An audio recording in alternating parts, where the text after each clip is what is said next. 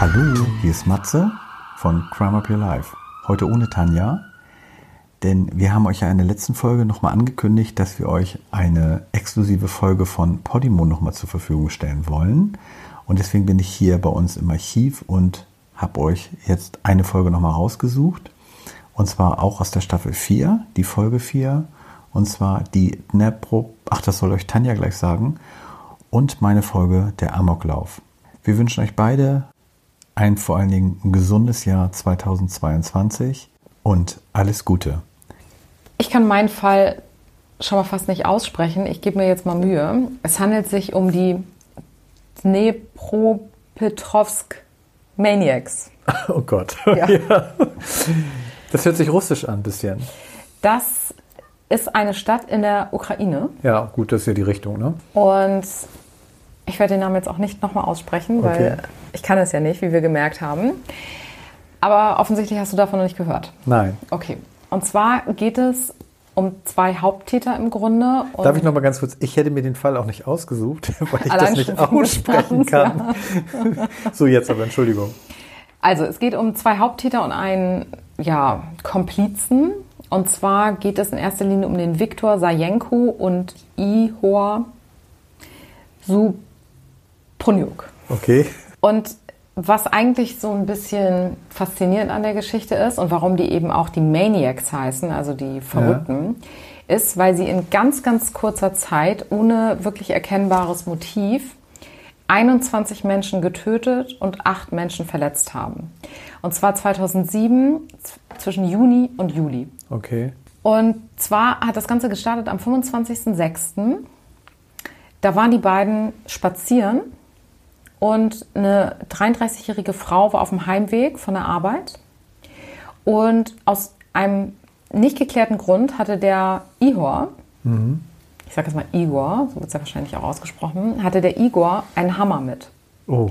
Und ob die das jetzt vorher schon so in dem Ausmaß geplant hatten oder nicht, weiß man nicht. In jedem Fall hatte der den Hammer mit und die haben diese Frau auf dem Heimweg gesehen und haben sie einfach totgeschlagen. Also- naja, aber man nimmt ja nicht einfach einen Hammer mit. Genau, aber Ja. er hat da jetzt keine Aussage zu getroffen. Okay. Also ähm, deshalb ist es eben dieses Maniac, weil die einfach blutrünstig wie verrückt geworden sind von einem auf den anderen Tag und einfach Leute getötet haben. Ja. Also bei einer Person kann ich das ja noch irgendwie nachvollziehen, aber bei zweien ist es denn doch schon irgendwie abgesprochen. Muss ja so sein. Ja, da komme ich gleich nochmal zu. Ja, okay.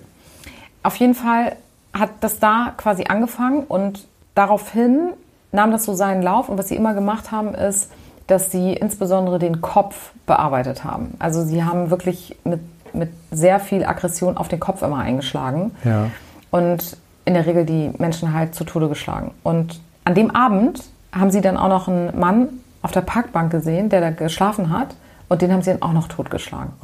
So ging das. Ich erzähle jetzt nicht jeden einzelnen jeden Fall davon, aber so ging das immer weiter. Also sie haben einfach ähm, auf der Straße sind sie Menschen entgegengekommen und haben die totgeprügelt, mit einem Hammer erschlagen, teilweise drei in einer Nacht. Zum Beispiel haben sie einmal eine Frau erschlagen und haben dann noch so die, da, da war das glaube ich ein Messer, also er- erschlagen und dann mit einem Messer noch bearbeitet und dann haben sie noch so das Blut noch so abgewischt mit, haben so die Kleidung von der genommen, die lag Ja, dann ja auf dem ja, Boden, haben ja. sie die Kleidung genommen, haben so das Blut abgewischt. Darf ich mal fragen, klauen die denn da auch noch Geld oder machen die oder ist es einfach nur die Zack? haben auch Sachen geklaut. Okay. Da komme ich auch gleich nochmal zu. Aber das scheint nicht das Motiv gewesen, sein, ge- gewesen zu sein.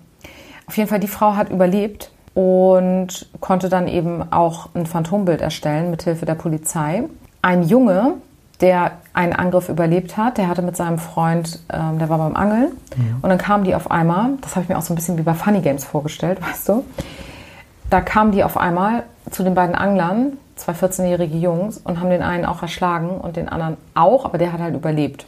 Der hat halt auch ein Phantombild, also das auch nochmal unterstützt. Am Ende hatten sie eine Frau auf dem Roller versucht zu überwältigen und die hat dann, sage ich mal, die wichtigsten Hinweise gegeben, sodass sie sehr deutliche Phan- Phantombilder hatten und sind dann, und jetzt kommen wir zu dem Punkt, den du angesprochen hattest, in Pfandhäuser gegangen, haben diese Phantombilder vorgelegt, weil sie dachten, die haben immer Schmuck mitgehen lassen und solche Ja. Geschichten und haben halt gehofft, dass da vielleicht irgendjemand im Pfandhaus einen entdeckt und darüber haben sie die dann auch tatsächlich ähm, Dingfest gemacht. Genau.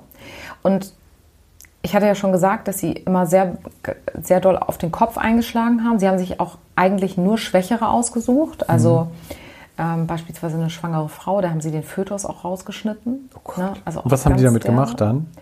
Ich glaube, einfach liegen lassen. Also Und- ein- einfach aus, aus Einfach, genau, aus Blutlust oder so. Lust, genau. Und teilweise haben sie denen die Augen bei lebendigem Leib rausgeschnitten. Oh. Und irgendwie war das ihnen immer wichtig, den Kopf möglichst unkenntlich zu machen. Aber beide, ne? Dass die den gleichen. Die, Die also haben den- offensichtlich so sich da gegenseitig auch ein bisschen hochgeschaukelt. Ja.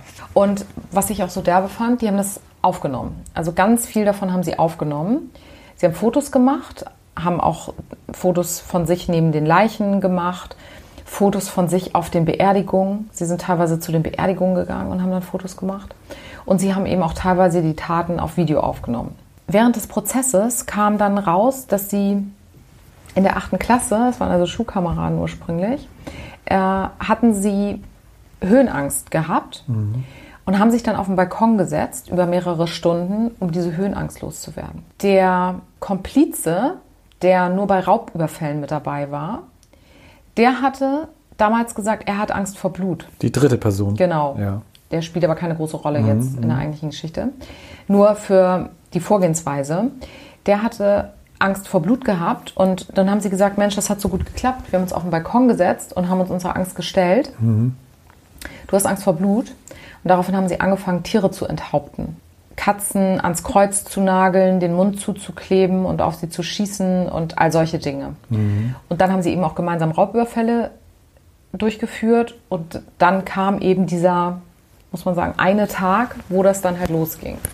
Aber dazu haben sie eben keine Aussagen getroffen. Und der Vater von Viktor, der war sehr wohlhabend und Anwalt und hat seinen Sohn auch selber verteidigt. Hat zum einen gesagt, dass er sehr abhängig von seinem Freund war, dass die sich quasi so, dass da Von dem Igor. Genau, dass das dadurch quasi entstanden ist, das Ganze. Hat dann behauptet, es gäbe eine Verschwörung und eigentlich wären das ja ganz andere Täter gewesen und alle Video- und Fotoaufnahmen seien gefälscht, weil man eine reiche Familie schützen möchte, deren Söhne das waren. Also völlig absurd und das, damit ist er natürlich nicht durchgekommen und beide haben einfach lebenslang bekommen. Und was ich aber noch ganz interessant fand, war, dass eine Theorie, die auch dahinter steht, ist, dass das eventuell Auftragsmorde waren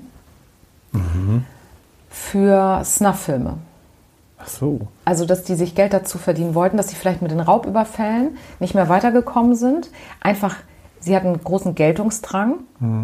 Und Ja, Geld war ja eigentlich bei dem einen ja gar nicht so das Problem, ne? Genau, bei dem einen nicht, aber Ja. bei dem anderen glaube ich schon eher. Und sie hatten auch mal gesagt, die Schwachen müssen sterben und die Starken werden siegen.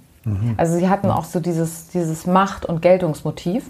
Und es gibt da offiziell keine Beweise für, aber das kann gut sein, so wenn man die Vorgehensweise sich anguckt, dass das eben so war, dass irgendwelche Leute da Snuff-Filme in Auftrag gegeben haben. Es muss ja auch gar nicht wegen des Geldes gewesen sein. Es kann ja auch sein, dass die einfach das gemacht haben, weil sie eben, sage ich mal, in der Szene Anerkennung dann bekommen Mhm. Dass sie haben. es toll fanden. ähnliches. Gab es denn da irgendwie äh, Filmmaterial? Ja. Also, dass was sie richtig auch äh, sichergestellt haben? Ja, ganz viel. Ach, ganz viel, Mhm. okay. Kannst du auch im Internet, sage ich mal, wenn du sehr genau googelst, kannst du da auch noch Sachen finden.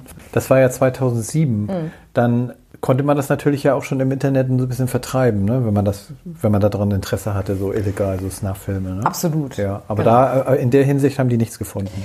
Also es gibt offiziell seitens des Gerichts keine Beweise und das Gericht hat auch offiziell gesagt, das wird es nicht gewesen sein. Ich sag mal, die beiden haben halt einfach einen Geltungsdrang und sind Psychopathen so ungefähr, jetzt nicht klinisch diagnostisch, aber ne?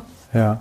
Und das ist der Grund gewesen. Also man sagt, dass da keine, keine Auftragsarbeit hintersteht, aber dieses Gerücht hält sich halt hartnäckig und ich finde das auch nicht abwegig, weil sie es eben auch alles so gefilmt haben. Und selbst wenn sie es vielleicht nicht ursprünglich im Auftrag dessen gemacht haben, haben sie es mit Sicherheit irgendwo online gestellt. 21 Opfer hatten sie insgesamt. Also im Grunde 29, weil sie auch Verletzte hatten, Verletzten, aber ja, okay. 21 Tote, ja, genau. Krass. In so kurzer Zeit musst du ja bedenken, Ja. ne? also innerhalb von einem Monat. Und das konnten sie denen auch allen, also den, also das haben sie auch so gestanden, dass es so viele waren? Oder haben sie gar nichts gestanden? Es gab ja von den meisten Sachen Videoaufnahmen, Ja. wo sie ja auch zu sehen waren. Ja, okay. Also das war eigentlich, deshalb der Vater hat sich total lächerlich gemacht, indem er gesagt hat, das ist alles, vor allen Dingen auch 2007, Ja. da konnte man jetzt auch noch nicht so viel fälschen wie heutzutage. Damit ist er natürlich überhaupt nicht durchgekommen. Und die sitzen jetzt einfach lebenslang im Gefängnis. Hofft, da bleiben sie auch lange. Ja. So, Tanja, ich habe heute mal was ganz anderes. Ich habe heute mal einen Amoklauf.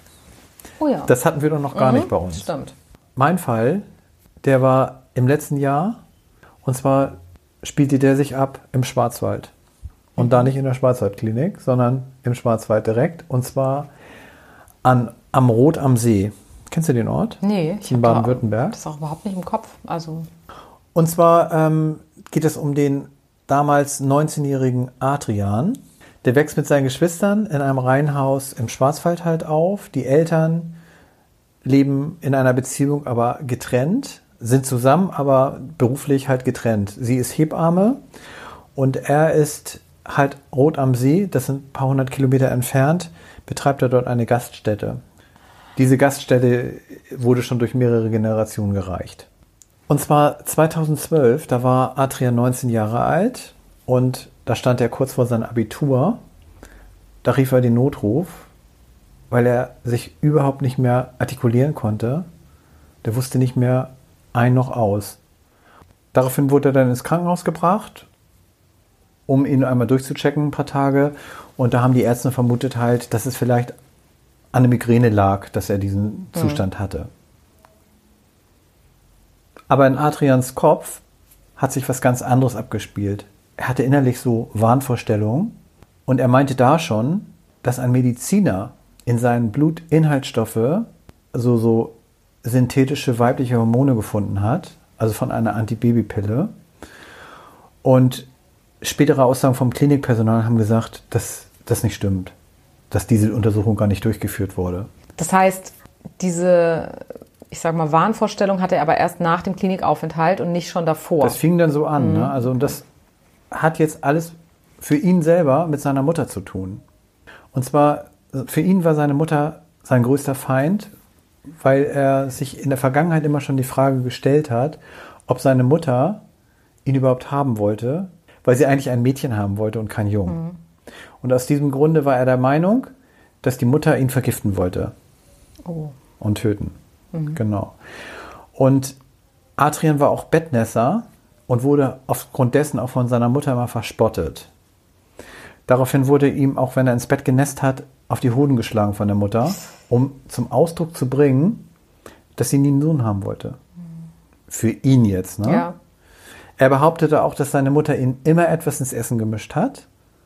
Und im Restaurant meinte er, als sie im Restaurant waren, dass äh, Gäste ihn angesprochen hätten, dass seine Mutter ihm was in die, ins Getränk getan hat. Okay. Aber für diese ganzen Anschuldigungen gibt es gar keine Beweise. Ne? Also, aber allerdings gibt es Beweise dafür, dass die Mutter sehr viel Wert auf gesunde und vegetarische Ernährung gelegt hat. Und er durfte auch zum Beispiel nicht in so einem Schnellrestaurant essen. Da hat die Mutter wirklich viel Wert drauf gelegt, dass er halt sowas nicht isst. Und Schulmedizin war an hinterer Stelle. Er, sie hat eher so auf die homöopathische Behandlung okay. gesetzt. Und der Junge wurde dann auch immer kühler und nicht nüchterner gegenüber der Mutter. Also sie hatte gar keinen Bezug mehr. Und sie ist dann auch mal zu einem Psychologen gegangen und der hat dann gemeint, dass der eine Seelenblindheit hätte. Also sprich, er kann keine Zuneigung aufbauen und auch keine Liebe empfangen. Und er wirkte immer nach außen total unauffällig und niemand konnte irgendwie Wahr Wahnvorstellungen bei ihm so wahrnehmen, sag ich mal so. Ne? Also dass der sowas hatte, so, so eine Erkrankung. Der hat auch ganz normal sein Abitur gemacht und hat auch angefangen zu studieren. Allerdings hat er das nach einem Jahr abgebrochen, weil er immer noch weiterhin das nicht verdrängen konnte, dass seine Mutter halt die Absicht hat, ihn zu vergiften. Um Abstand zu gewinnen, ist er dann zu seinem Vater gezogen und zwar nach Rot am See und dort hat er dann äh, in Stuttgart ein weiteres Studium begonnen. Das hat aber auch nicht, hat nicht lange durchgehalten, hat er auch abgebrochen. Und jetzt ist er so richtig drin in seinen Wahnvorstellungen, weil er halt das Zimmer nicht mehr verlässt. Und er spielt aber nach außen immer so das normale Leben hervor. Und behauptet auch seinem Vater gegenüber und seiner, generell seiner Familie gegenüber, dass er weiterhin studiert, was er ja nicht mehr tut. Und dass er das halt von zu Hause aus macht. Er verbarrikadiert sich auch in seinem Zimmer und gibt auch seiner Mutter die Schuld am Scheitern seines Lebens. Und auch seiner Schwester unterstellt er, in seinem Kopf natürlich alles, ne? Dass sie von dem Plan der Mutter gewusst hat, dass die Mutter ihn mhm. halt vergiften wollte. Und somit ist sie auch auf seiner Gefahrenliste, sag ich mal so. Und auch sein Vater beginnt er über Jahre zu verachten, weil dieser seine Mutter ja hörig war. Ne? Und die nennt er dann ab dahin auch immer nur noch die Giftmischerin, seine Mutter. Und die Eltern haben auch über, übers Telefon immer über Adrians Probleme gesprochen. Und das hat Adrian aber immer abgehört. Der hat aber so mitgehört bei den mhm. Telefonaten und wusste ganz genau, was die da so besprechen. Und immer wenn die sich auch angekündigt hat, die Mutter zu kommen, hatte er Migräne, Schlaflosigkeit und total die Panikattacken. Aber wenn die sich darüber über das Telefon ausgetauscht haben, dann war ja schon ein bisschen klar, dass der ja, dieses, Problem hat. Ne? Ja, dieses, ja, weil, weil sie halt nicht rankam an ihm, ne? Und, mhm. und dass er sich halt so zurückgezogen hat und sowas. Ne? Das, darum ging es in erster Linie. Und als er dann wieder gehört hat, dass die kommen, äh, dass die Mutter kommt und dann begann er, begann er so in seinem Zimmer auf und ab zu gehen, hektisch und haltlos, besiegelt er sich seinen Plan, dass er seine Mutter und seine Schwester umbringen will, weil die ihm dieses Leid angetan haben, in dem er jetzt ist. Und er plante das eigentlich alles schon weit im Voraus. Das merkt man daran, dass er sich bei einem Schützenverein angemeldet hat. Und auch dort wurden seine psychischen Störungen überhaupt nicht bemerkt. Er war da richtig so im Mittelpunkt, hat ist da so richtig aufgelebt, hat alles organisiert, Veranstaltungen gemacht. Es hat keiner irgendwie seine paranoide Art bemerkt. Weißt du? Hm. Dann hat er in seinem Zimmer, also von dem Vater, wo er oben sein Zimmer hatte, hat er alles installiert mit Überwachungskameras, Bewegungsmelder hat er da eingebaut, einen Alarmgeber ähm, und die Zimmertür auch immer verrammelt, äh, doppelt und dreifach, weil er immer Panik davor hat, dass seine Mutter in das Zimmer kommt und sein Essen vergiftet. Obwohl sie da gar nicht in dem Haus gelebt hat, ne, mhm. sondern hunderte Kilometer entfernt.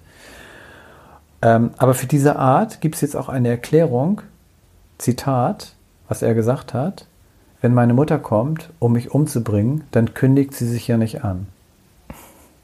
Das hat er gesagt. So. Und woher weiß man, also weil du ja die ganze Zeit betonst, dass das ja ein, alles nur in seinem Kopf passiert ist und ja. er das nicht geäußert hat, woher weiß man das denn alles? Was jetzt genau? Das, was du erzählst, also wie er das vorbereitet hat und was er gedacht hat und. Das hat er selber erzählt. Also nach, nachher. der Polizei. Okay. Da kann ich ja schon mal vorgreifen. In der Regel tötet sich der äh, Amokläufer ja mal selber am mhm. Schluss. Und das ist in diesem Fall aber nicht passiert. Mhm. Und aus dem Grunde konnten die das nachher alles so nachrecherchieren, weil er ja auch das alles erzählt hat. Okay. Er schloss sich jedenfalls zwei Pläne, Plan A und B. Plan A beinhaltet, er wollte die Mutter und die Schwester foltern. Dafür hat er sich diverse Folterwerkzeuge besorgt, wie ein Gasbrenner, Lötkolben, diverse Kabel, Haken, und all so ein Kram, was mhm. man da halt so nehmen könnte, Zangen und sowas, Betäubungsmittel. Aber nach kurzer Zeit hat er diesen Plan A verworfen, weil ihm das zu aufwendig war. Dann hat er sich für Plan B entschieden, für einen Amoklauf, wo er auch den unterwürftigen Hund, wie er ihn genannt hat, seinen Vater mhm. mittöten möchte. Das heißt also, er hat eigentlich die Mutter, die Tochter und den Vater ja. in seinem Visier. Er verfasst auch noch einen Abschiedsbrief, obwohl er zu diesem Zeitpunkt noch nicht mal weiß, ob er sich auch umbringt. Mhm. Also das wusste er mhm. zu dem Zeitpunkt noch nicht. In dem Brief gibt er Einblicke in seine Psyche an. Er beschreibt äh, seine Mutter als Monster mit ihrer Brut und ihrem Sklaven. Also Brut mhm. die Tochter, ja. Sklave der Vater. Und er wollte ja seine Mutter auch töten, weil er anderweitig gedacht hat, wenn das jetzt irgendwie rauskommt und wenn er es beweisen kann, dass seine Mutter ihn vergiften möchte, würde sie ja nicht die Todesstrafe ja. kriegen. Aus dem Grunde.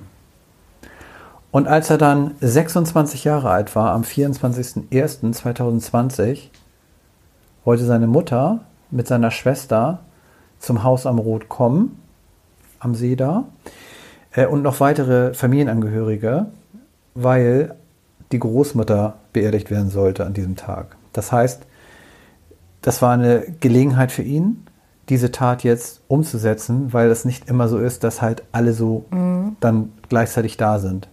Gegen Mittag treffen dann die ganzen Familienmitglieder ein, die halt zu dieser Beerdigung wollten. Und, und oben sitzend, muss dir vorstellen, so er sitzt auf seinem Bett, hat die Pistole so in der Hand und ringt mit sich selber, ob er das jetzt machen soll oder nicht. Es kann ja auch was schief gehen.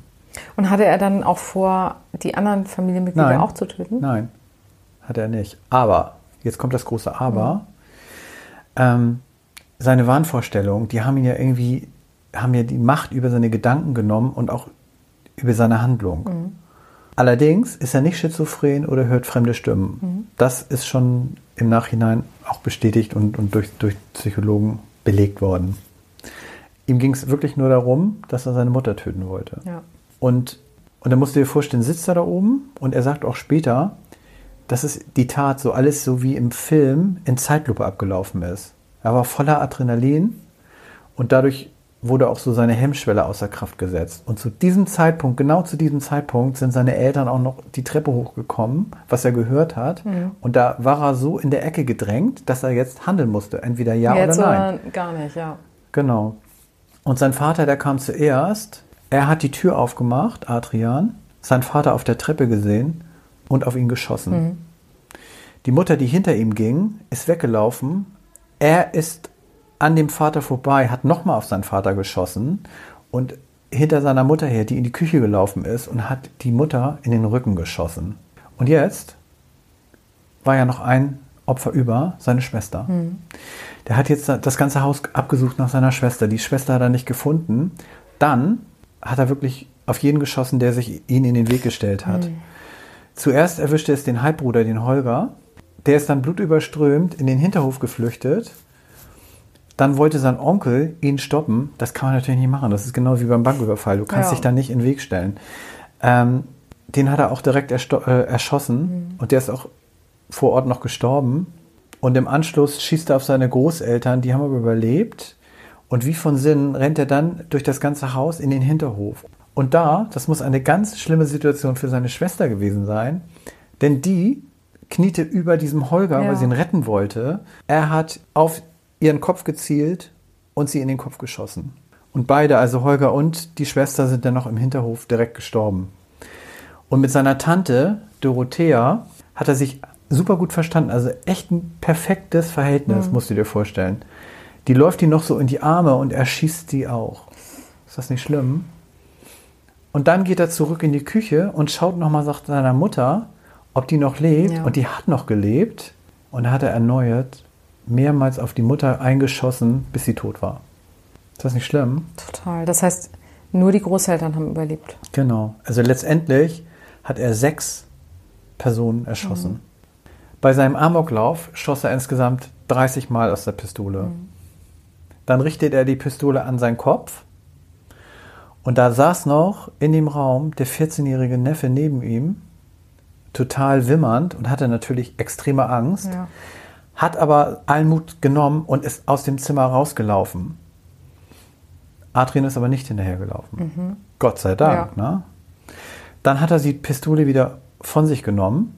Und jetzt kommt's, deswegen kann ich diese Geschichte so erzählen.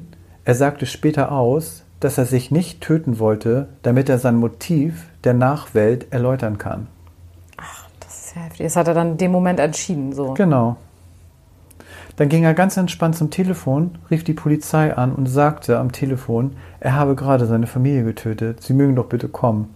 Er nannte als Grund der Tat 20 Jahre Kindesmisshandlung. Als die Polizei dann eintraf, fanden sie die Leichen der Mutter, die war 56, und dann von dem 65-jährigen Vater, die 62-jährige Tante, den Onkel, der 69 war, und dann noch seine Schwester und den Halbbruder Holger. Das waren die ganzen Opfer.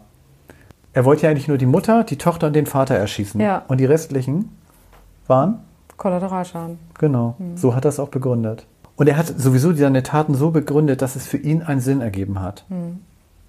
Und jetzt, so wie ich es am Anfang schon mal gesagt habe, ähm, das war jetzt ein Amoklauf, aber kein üblicher, aber es war ein Amoklauf, weil keine sexuellen Gelüste befriedigt wurden und weil er nicht von den Taten profitiert hat. Also kein finanzielles Interesse.